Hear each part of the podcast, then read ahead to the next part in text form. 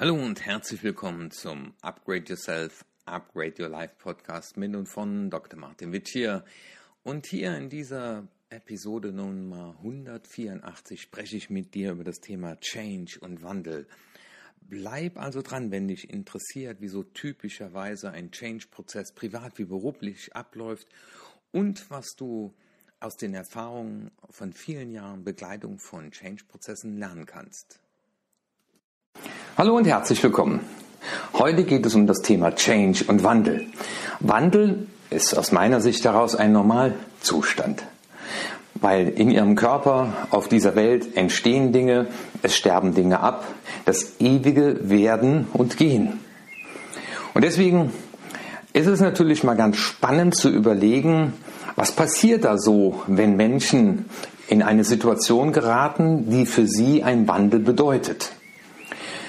Der Fokus dieses Videos geht darum, einmal Ihnen Modelle vorzustellen, die sich mit dem Thema Change beschäftigen. Die erste, die das getan hat, war Frau Kübler-Ross, die auch damals dann in der Sterbeforschung unterwegs war und herausgefunden hat, dass Menschen, die sich in einem Wandelprozess befinden, gewisse Phasen durchlaufen. Und es ist auch wichtig, dass jede Phase durchlaufen wird. Und das Ziel dieses Videos ist natürlich, dass Sie das Thema Wandel besser verstehen und auch nachdenken können darüber, was kann ich denn als Führungskraft in den unterschiedlichen Phasen tun, damit dieser Wandel auch in meinem Unternehmen gelingt. Warum kommt es eigentlich so in der Wirtschaftswelt zu Wandel? Natürlich auch im Privatleben, wenn sich Menschen trennen, wenn Familien zusammenfinden, immer da findet Wandel statt. Aber im Business ist es ja oft, dass wir einen kulturellen Wandel haben, das heißt, da passiert was im Unternehmen oder neue Technologien werden entdeckt die Märkte verändern sich, ja, oder es kommt auch zu strategischen Anpassungen, dass die Geschäftsführung sagt, wir müssen mit einer anderen Strategie an den Markt gehen, dafür müssen wir Prozesse ändern, Zuständigkeiten werden sich verändern oder auch interne Krisen zwingen uns dazu. Und auch die Pandemie war für alle auf dieser Welt ein Wandel, weil nichts war mehr wie vorher.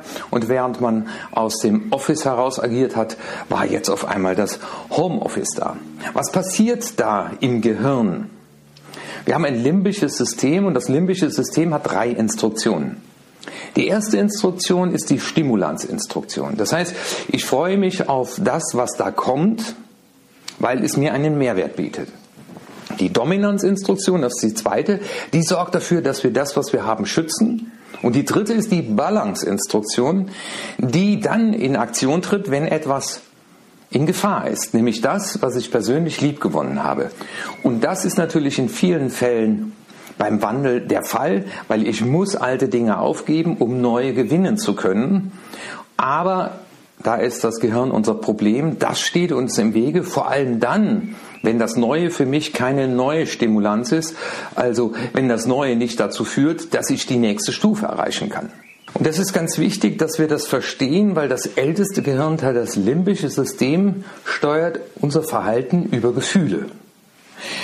Ich habe es hier nochmal aufgeschrieben, die Stimulanz, die Dominanz und die Balance-Instruktion.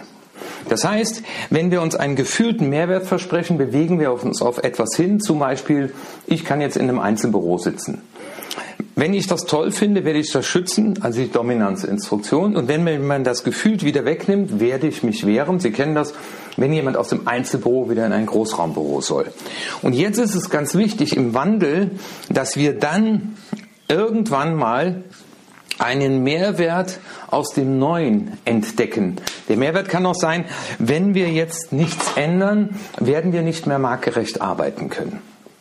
Und das ist ganz wichtig zu verstehen, weil die Menschen, die sich gegen den Wandel wehren, die skeptisch sind, die geschockt sind, das sind ja die Phasen des Wandels, die wütend sind, äh, die mit uns verhandeln wollen, die aber auch dann irgendwann bereit sind und zu sagen, okay, wir lassen es versuchen, wir wollen es versuchen, um dann irgendwann die Transformation hinzubekommen. Das sind alles Menschen, deren Verhalten über Gefühle gesteuert wird.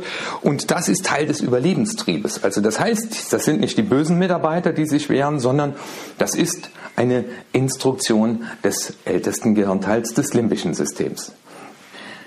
Eine Frage, die Sie natürlich beschäftigt, während Sie hier zuhören, braucht man überhaupt ein Change Management? Also kann man den Change managen? Da darf ich hinzurufen, ja, den kann man managen, äh, weil es kommt ja im Prinzip zu Gegenreaktionen aufgrund des limbischen Systems. Ich will ja den alten Zustand wiederherstellen.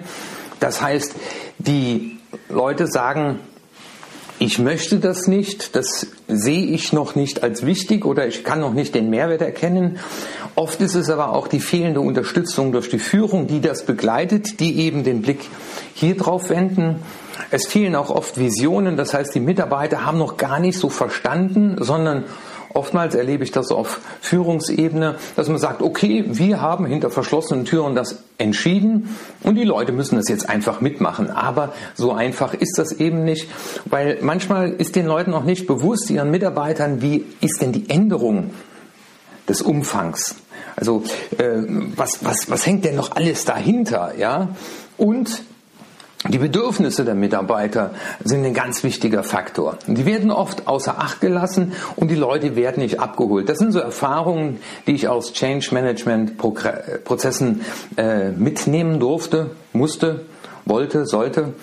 Und insofern rufe ich hinzu, ja, diesen Prozess des Wandelns zu managen ist eine ganz, ganz wichtige Aufgabe, weil wenn man das nur laufen lässt und nicht Impulse gibt als Führungskraft, dann wissen wir, warum so viele Change-Prozesse gescheitert sind. Wir denken nur an den Zusammenschluss von Daimler, Benz und Chrysler. Heute wissen wir, man hat vergessen, die Leute abzuholen. Das wurde auf Management-Ebene entschieden und nach unten durchgedrückt. Und das war ein riesengroßer Fehler. Weil wenn man das nicht macht, dann führt das eben zu Leistungsreduktion, zu Widerstand, Arbeitsunterbrechung und am Ende gehen die guten Leute. Ja? Und man stellt dann fest, naja, es hat nicht funktioniert, dann machen wir weiter wie bisher. Und das möchte ich Ihnen noch ein Stückchen weiter erklären. Und diese Lektion soll gerade für Sie als Führungskräfte eine Richtschnur sein, eine Hilfe, dass wenn es in Ihrem Unternehmen, und davon dürfen Sie ausgehen, dass das kommt, zu Change-Prozessen kommt, dass Sie dann auch wissen, wie man den Change managen kann. Und insgesamt verfolgt gutes Change Management drei Ziele. Das einmal ist die Reduzierung der negativen Energie. Das heißt also, dieser Widerstand, ich will das nicht, der soll reduziert werden. Und die Zeit, wo es zu einer neuen Akzeptanz kommt, soll auch reduziert werden. Und dass man auch schneller dann in die nächsten Schritte kommt, nämlich in die Transformation. Und insofern sind diese drei Ziele für ein gutes Change Management von Bedeutung, weil wir schaffen es in kürzerer Zeit, ohne unnötige Widerstände, in eine Transformation zu kommen, die ja in allen Fällen erstmal gut gedacht ist und vor allem auch Mehrwerte verspricht, sonst käme keiner auf die Idee, einen Change-Prozess einzuleiten. Zu Beginn habe ich ja schon von Frau Kübler-Ross und der Change-Kurve gesprochen. Das heißt, Frau Kübler-Ross hat sich damals mit dem Thema Tod beschäftigt. Wie gehen Menschen damit um, wenn ein lieber Verwandter verstirbt? Und da konnte sie feststellen, dass die Menschen verschiedene Phasen durchlaufen. Und diese wissenschaftlichen Erfahrungen hat man dann später in das Management übertragen und daraus ist dann das Thema der Change-Kurve entstanden. Ja, wie ich es im Handout auch schon geschrieben habe, der Mitarbeiter, ja, der Mensch ist ein denkendes und vor allem fühlendes Wesen. Und schauen wir uns doch mal einfach einen solchen Change-Prozess an. Wir stellen einmal vor, äh, dass das Unternehmen überlegt, äh, die Hierarchien flacher zu machen, äh, Aufgaben auf andere Bereiche zu übertragen. Das heißt, wir wollen eine interne Umstrukturierung haben. Und die erste Phase, die Phase 0 auch, und das sehen Sie dann hier auch auf der Change-Kurve, das ist die Phase der Vorahnung. Das heißt, Berater werden ins Haus geholt, Führungskräfte treffen sich hinter verschlossenen Türen, man bekommt so ein bisschen was mit, da ist was im Gange. Und das ist die, die erste Phase. Das heißt, die Leute fangen schon an zu vermuten, ja, und das Unterbewusstsein, das limbische System sorgt in vielen Fällen dafür, dass wir das Schlimmste vermuten. Also da gehen schon die Gerüchte los. Und hier ist schon wichtig, als Führungskraft einfach mal hinzuschauen und zu hören, hoppla, äh, nicht, dass da falsche Parolen schon durch die Flure getrieben werden. Die erste Phase ist dann die Schockphase. Das heißt, äh, der Organismus ist erstmal wie gelähmt, weil er weiß nicht, was auf ihn zukommt. Äh, das hatte man dann auch, das hat Frau Kübler-Ross dann auch beobachtet, wenn man zum Beispiel erfahren hat, ein lieber Verwandter ist bei einem Unfall oder Herzinfarkt verstorben. Das heißt, das Unterbewusstsein ist reagiert mit Schock und verfällt in eine Starre, weil es mit dieser übermächtigen emotionalen Information erstmal nicht klarkommt. Und damit der Organismus überlebt, hat das Gehirn eine ganz tolle Funktion, nämlich den Schock. Nämlich Schock, Schockstarre kennen wir auch.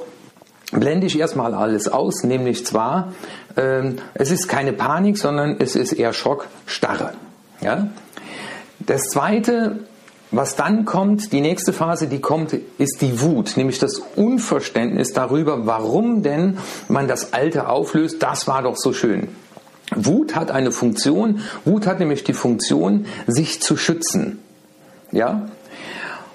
Und deswegen kommt dann auch die Frage, warum war das denn nötig? In der Trauerkurve kann man in der Tat äh, bei Hinterbliebenen merken, dass die wütend auf denjenigen sind, der vor ihnen gegangen ist. Und das werden Sie auch im Unternehmen erleben, dass die Leute ungehalten sind. Auch in Meetings wird auf einmal geschrien, was soll der ganze Quatsch? Und Sie spüren richtig, da ist Dampf in der Bude. Und das Spannende auch an der Change-Kurve ist, das ist nicht so, dass wenn man das einmal durchlaufen hat, gibt es kein Zurück mehr, sondern es kann auch sein, dass zum Beispiel jemand wieder in diese Wutphase zurückfällt. Die dritte Phase ist dann die Verhandlungsphase. Das heißt, hier versuchen die Leute nochmal herauszukriegen, ist das nicht doch eher möglich, könnten wir nicht doch oder äh, wenn wir doch beim Alten bleiben, da wird auch viel diskutiert, warum das Alte so gut ist.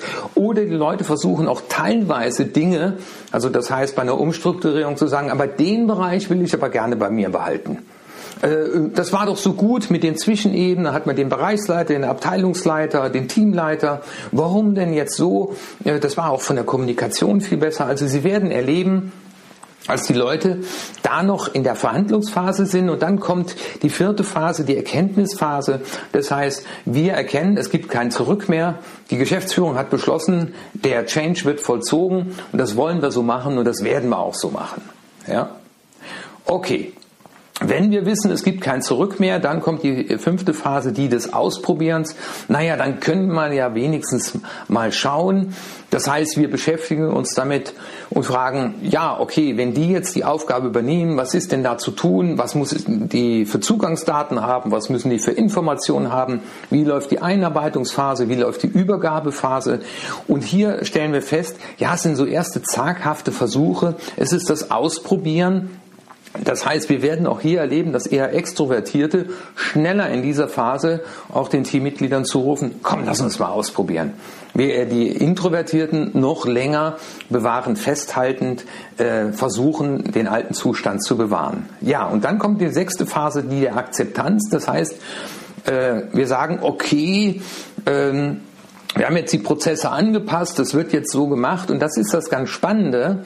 In dieser Phase können wir beobachten, dass die Leute von der Argumentation auf einmal nach guten Gründen für die Veränderung suchen. Man spricht auch vom Gold-Shielding-Effekt.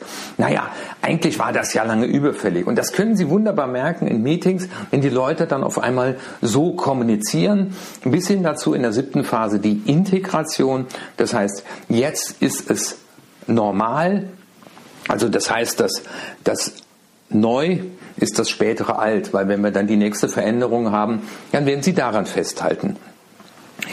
Äh, Klaes Janssen, ein weiterer Forscher, der sich mit dem Thema Change beschäftigt hat, äh, der hat den Raum der Veränderung beschrieben oder the house, the house of change.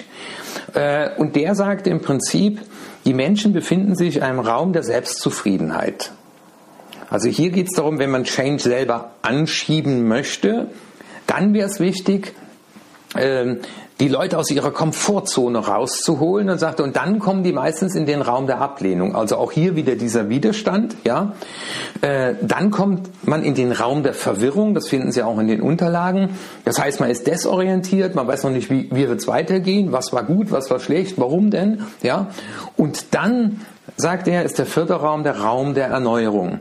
Ja, das ist also etwas anders als die Change-Kurve, aber hilft auch, immer wieder im Prozess zu schauen, in welchem Raum befinden wir uns gerade. Wir waren im Raum der Selbstzufriedenheit, ja, im Raum der Ablehnung. Und das kann man auch wunderschön in Team-Meetings machen, dass man dann mal, wenn man in einem Change-Prozess drin ist, die Leute, ne, das kann man auf dem Boden hinmachen, sagen, in welchem Raum befinden sie sich emotional derzeit. Und dann kann man sehen, wer wo im Prozess ist. Übrigens, das kann man auch mit der Change-Kurve machen, dass man Punkte kleben lässt zum Beginn eines Team-Meetings und sagt, wo stehen Sie jetzt hier in der Change-Kurve? Ja, das war mal wieder eine spannende Episode vom Upgrade Yourself, Upgrade Your Life Podcast. Das war ein Mitschnitt aus der Online-Akademie und zwar das Junior Management Programm zum Thema Change. Wenn dir das gefallen hat, dann bitte empfehle es in deinem Freundeskreis weiter und du darfst dich in der nächsten Woche am Mittwoch wieder auf den nächsten Podcast freuen. Dein Martin Witsch hier.